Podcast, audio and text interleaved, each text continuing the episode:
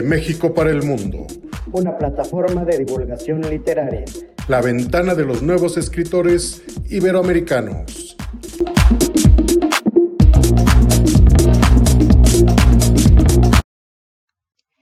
Buenos días, tardes o noches tengan todas y todos.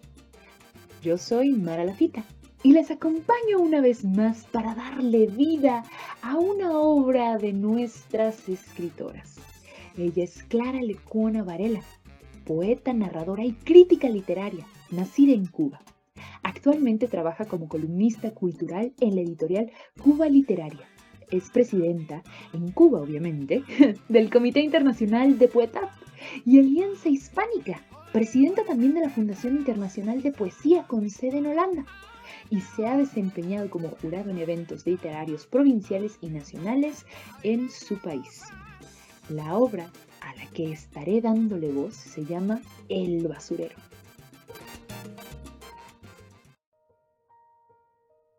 Y dice así. Fueron entrenados como exploradores, pero cuando no quedó mucho que explorar, se aficionaron a jugar en el basurero. Aunque a decir verdad, habían olvidado qué significaba esa palabra, la anterior y todas las demás. Una mañana, Lía lanzó un chillido de alegría y uno de los niños se acercó, pero ella le mostró los colmillos. Él se alejó sin darle espalda y alertó a los otros. Lía era probablemente la más aniñada del grupo, creada en la primera generación. Sus movimientos eran lentos, pero tenía la ventaja de conservar sus recuerdos. La mayoría de los adultos prefirió mejorar a sus hijos. Así, mantuvieron la misión hasta que comenzaron a olvidar. Ella no. Niña, no tengas miedo, le decían cuando la llevaron con el resto de los pequeños supervivientes y se encerraron en sus cámaras de contención. Al principio lloró, después se resignó y luego abrazó lo inevitable. Como buena exploradora, al amanecer buscaba en cada sitio abandonado alimentos y medicinas para los demás. Pero hoy encontró algo digno al fin. Arrastró su tesoro hasta el albergue y se encerró con su botín. Debía durarle una semana. Los niños llegaron bramando y trataron de romper la puerta sin éxito. Pero ella les indicó por una endija hacia el basurero e hicieron lo mejor que sabían, olvidar todo al instante. Y corrieron hacia la gran recámara. Lía se puso cómoda y proyectó la holografía que la hacía más feliz, cuando vestía con un mono deportivo y trenzas y jugaba con una muñeca tan rubia como ella. En la imagen había una cestica con muchos caramelos y confituras. Ah, qué desagradables son los recuerdos, se dijo, mientras masticaba con trabajo un pedazo corroso. Afuera, el grupo de niños también mascaba. Sus padres ya no sabían igual, pero se parecían bastante a los caramelos duros.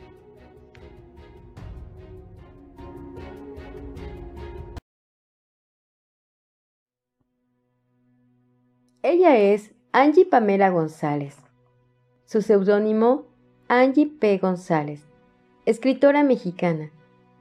Escribe principalmente porque no encuentra otra manera mejor de entender el mundo, porque lo necesita para ser lo que es necesita contar historias, escribir sobre todo lo que le pasa y entenderlo. Escribir para ella es una necesidad. Los invito a escuchar su historia. Soy Sandra Fernández del Consejo Editorial del Buen Cruel. Angie Pamela González inició publicando artículos en la plataforma digital Cultura Colectiva, donde empezó a colaborar desde noviembre del 2015 alcanzando en algunos de sus escritos más de 200.000 compartidos. Escribe desde poesía hasta novela romántica, pasando también por ciencia ficción y suspenso. Ha participado en algunos concursos de microrelatos en páginas sobre escritores jóvenes, como son Diversidad Literaria, Letras con Espada, entre otros. En el 2017 sufrió un accidente muy complicado fracturándose la pierna. Aprovechó el tiempo para escribir, porque como ella suele decir, hacer arte de lo roto.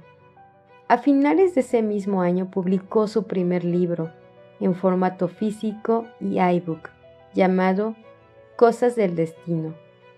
En el 2018 publicó Son como mariposas, los cuales han llegado a estar entre los 10 más vendidos en su categoría de novela de amor juvenil LGBT, tanto en Amazon España como en Amazon México. ¿Qué tal, eh? Los invito a escuchar la sinopsis de la novela Son como mariposas. El encuentro de dos personas es como el contacto de dos sustancias químicas si hay alguna reacción, ambas se transforman. Amber es artista, sensible, profunda, prefiere tener una vida sencilla. Margaret es modelo, arrogante, superficial. Le gusta tener una vida de lujos. ¿Cómo dos personas tan diferentes pueden enamorarse? ¿Qué pasa cuando dos mundos opuestos colisionan? Cuando ambas se encuentran, se dan cuenta que a veces una sola persona te puede cambiar la vida para siempre. Descubren que el amor verdadero está más allá de cualquier diferencia y que sí, el amor verdadero es para toda la vida. Amber conoce a Margaret, Margaret conoce a Amber. Ambas conocen el amor y el resto es historia. ¿Qué tal? ¿Les gustó? los invito a escuchar un fragmento del libro Son como mariposas de nuestra escritora mexicana Angie Pamela González.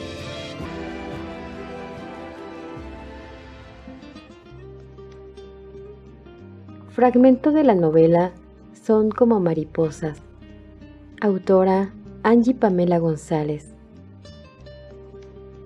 Éxtasis. Su espalda me hipnotiza. Cuento sus pecas, son infinitas. Las veo, las siento, las beso. Mi lengua recorre cada una. Toco su cabello suave. Mis manos tiemblan. Y ella las toma entre las suyas, las besa, se ríe y tiernamente dice, me encanta que tiembles. Yo sonrío, muerdo mis labios sin querer eso la provoca. Se acerca a mi oído y me susurra palabras, palabras que me atraviesan como un rayo, un rayo que cruza todo mi cuerpo. Siento su respiración en mi cara. Pone sus labios en los míos. Y yo, yo soy, por fin soy. Lo entiendo todo ahora. Su espalda me hipnotiza. Margaret terminó de leer y dibujó una sonrisa enorme en su rostro. Clavó sus ojos azules en los ojos marrones de Amber. La observó fijamente.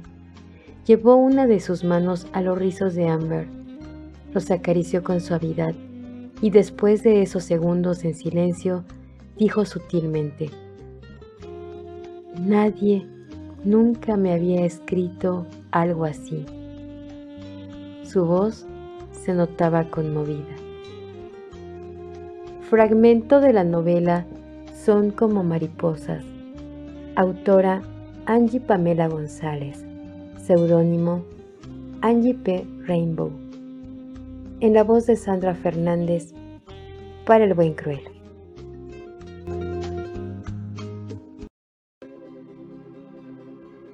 Pues bien, ahora sigue el turno de Gabriel Hernando Regalado Montalvo quien es de Chiclayo, en Perú. Como escritor ha publicado en diversas revistas digitales y páginas de divulgación literaria como Revista Digital de Liberty Prose, Revista Literaria Pluma y en Mundo de Escritores, así como en la página El Elefante Azul. Todos los comentarios de esta trayectoria siempre han sido muy favorables. Incluso ya ha recibido una mención de honor con uno de sus cuentos llamado Rojo sobre Rojo.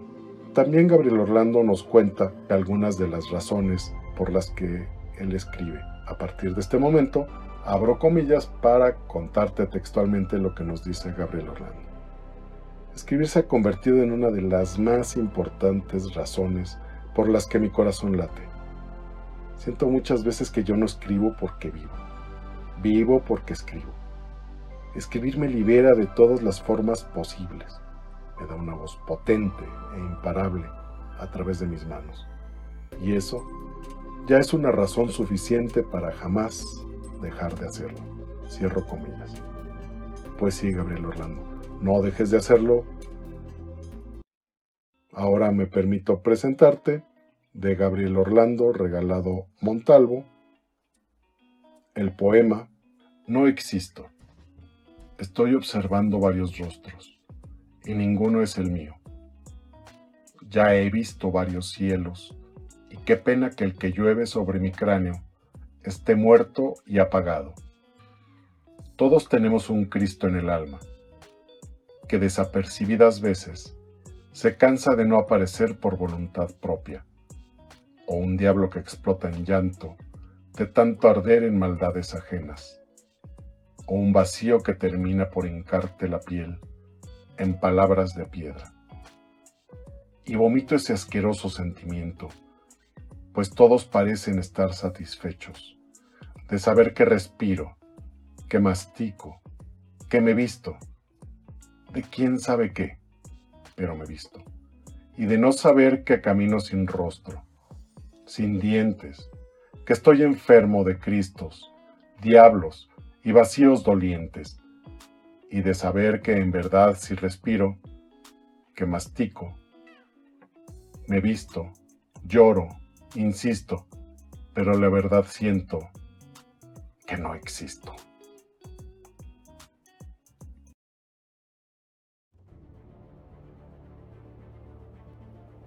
Amigos del Buen Cruel, yo soy Patricia Rogel del Consejo Editorial. Una vez más, gracias por escucharnos. Hoy les presento a Luis Escorche, escritor venezolano Nació en 1957 en San Tome, en el estado de Anzoátegui, Venezuela. Luis nos cuenta que se educó entre Venezuela y España. Años más tarde volvió a su país para luego pertenecer a la Marina de Guerra por varios años. Perteneció también a la Policía Civil y pasó luego a formar parte como supervisor de la siderúrgica Alfredo Maneiro, donde trabaja actualmente. Luis es un gran amante de la lectura y un apasionado escritor. Nos cuenta que ha escrito historias, poemas, relatos y cuentos. Su novela Sospechosos Inocentes se encuentra a la venta en Amazon. Narra una historia policíaca sobre asesinatos, secuestros y mucho misterio investigativo, todo motivado por la venganza. Pero en estos momentos, Luis Escorche tiene muchos proyectos en mente esperando poder darlos a conocer a los amantes de la lectura.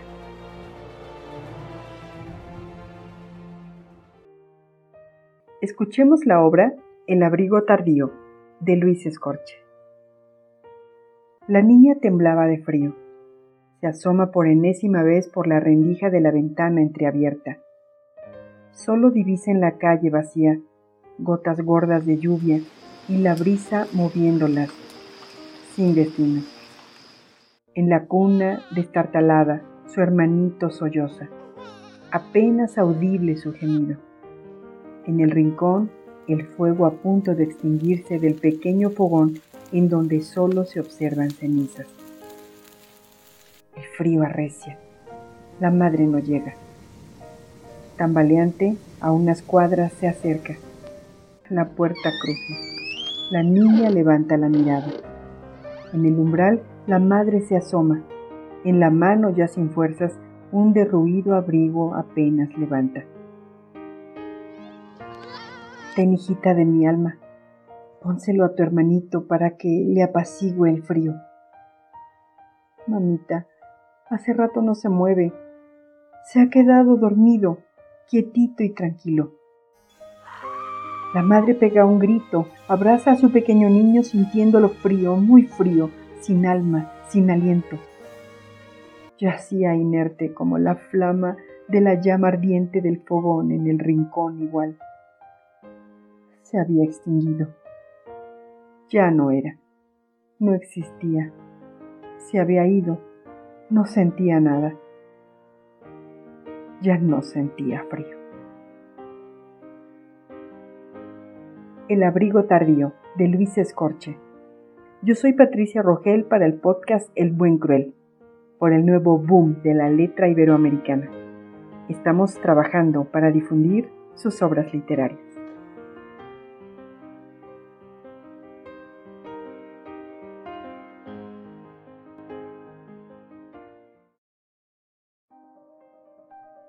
Soy Fernanda Hernández, promotora de lectura y creadora del grupo de Facebook Lectura en Voz Alta Cuentos Fantásticos. Atendiendo la invitación del staff del Buen Cruel, me permito presentar a Gabriela Sepúlveda, licenciada en Filosofía por la Universidad de Guadalajara y maestra en Docencia por la Universidad Tecnológica de Guadalajara. Ha participado en publicaciones como compiladora, investigadora, revisora técnica y autora. Fue ganadora como poeta en el concurso de Mar de Voces organizada por la Secretaría de Educación Media Superior de la Universidad de Guadalajara en el año 2018 y 2020. Miembro fundador del colectivo Inubicab.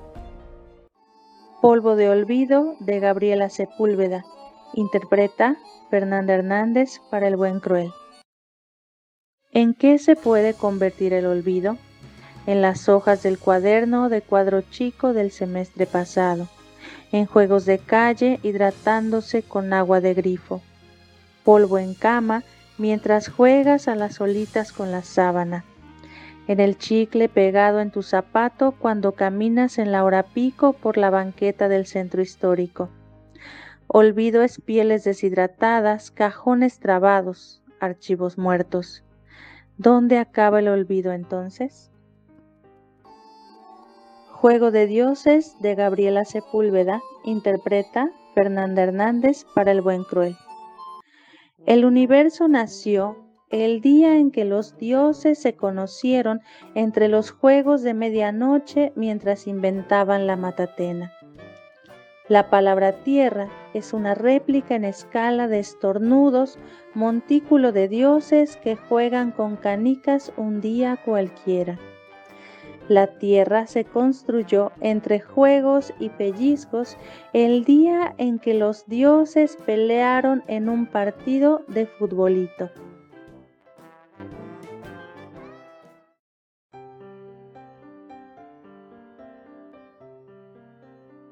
Muy buenos días, muy buenas tardes, muy buenas noches. ¿Qué tal? ¿Cómo estás? Te saluda tu amiga Laura Lara Gómez. Y atendiendo una invitación de nuestros queridos amigos del buen cruel, hoy quiero presentarte a una persona muy, muy especial. Él es Manuel Hernán Cortés Salazar. Él, desafortunadamente o afortunadamente, como queramos verlo, porque ha logrado grandes cosas en la vida, tiene parálisis cerebral. Nació en Tampico, Tamaulipas, el 2 de agosto de 1982. Él se considera un chico muy, pero muy afortunado porque tiene a una familia de amor. Ellos le han ayudado para que logre terminar su secundaria. Tiene 21 años escribiendo guiones y siempre soñó con ver esos guiones por televisión desde que tenía uso de razón. Ha querido ir a Televisa, jugar fútbol, ganar un campeonato. ¿Y qué creen amigos? Todo Dios se lo ha concedido. En el año del 2002 fue a Toluca y ganó una medalla de 100 metros y lanzamiento de bala. Sin sospechar, por azares del destino, también jugó fútbol y ganó un campeonato.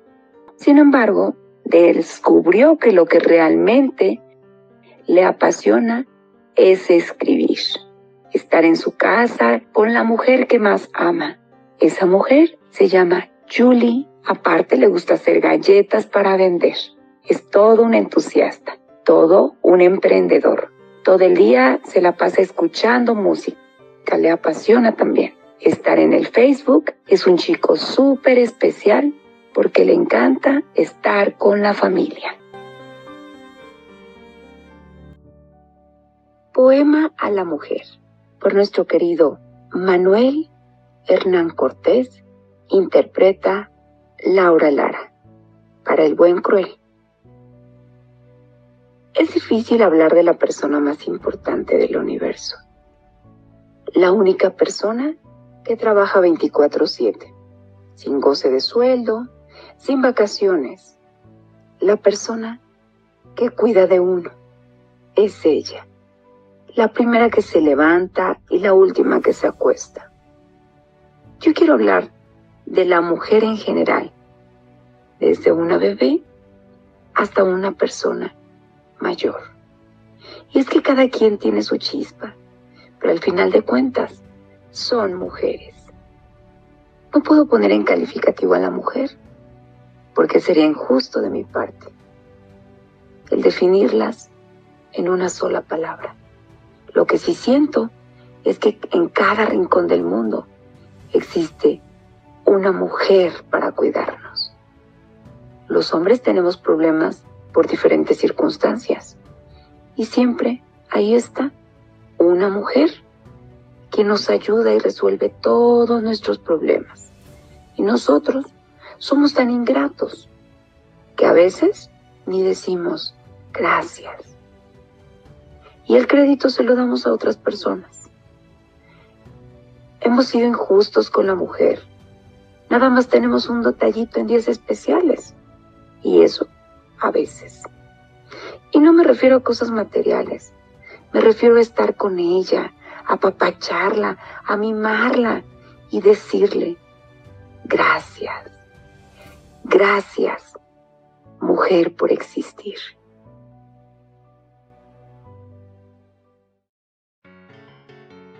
Hola amigos, ¿cómo están? Soy Miguel Ángel, autor de Abismos, creador de Cisne Revista Digital y atendiendo la invitación de mis amigos de El Buen Cruel, me permito presentarles y leerles un poema de el artista Wilber Martínez. Wilber comenzó a pintar a la edad de 7 años en el taller de un pintor paisajista de 2007 a 2011. Actualmente es estudiante de quinto semestre de la licenciatura de artes en la Facultad de Artes de la Universidad Autónoma del Estado de Morelos y actualmente es fundador de un proyecto que está en pausa por la pandemia. El proyecto es Muestra de Arte Universitario que pretende reunir la producción de los alumnos de la licenciatura en artes de la UAM semestralmente y mostrarlos en recintos culturales del estado. Trabaja como creador independiente y las disciplinas que más explora son las artes plásticas, poesía, dramaturgia y el teatro. Poetas del siglo XXI del autor Wilber Martínez.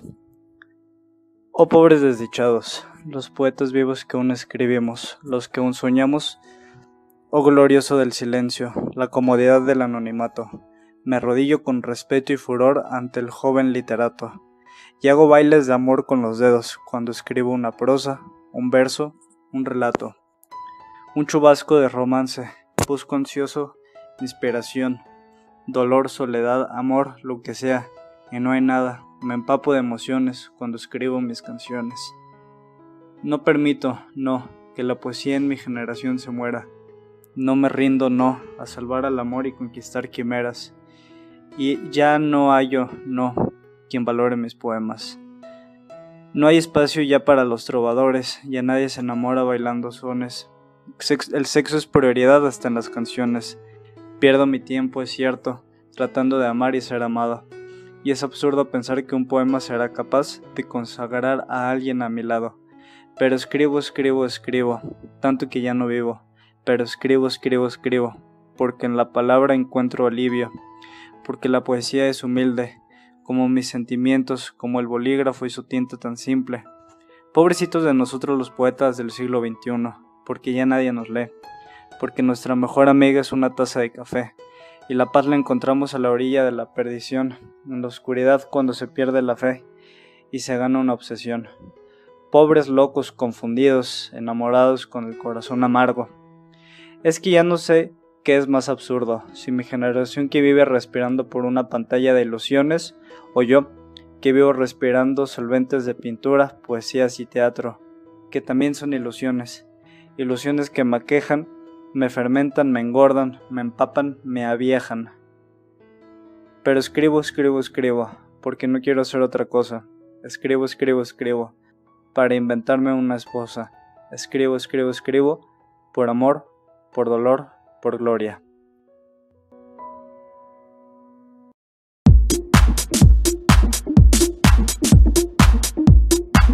Y así termina un episodio más de El buen cruel, por el nuevo boom de la letra iberoamericana.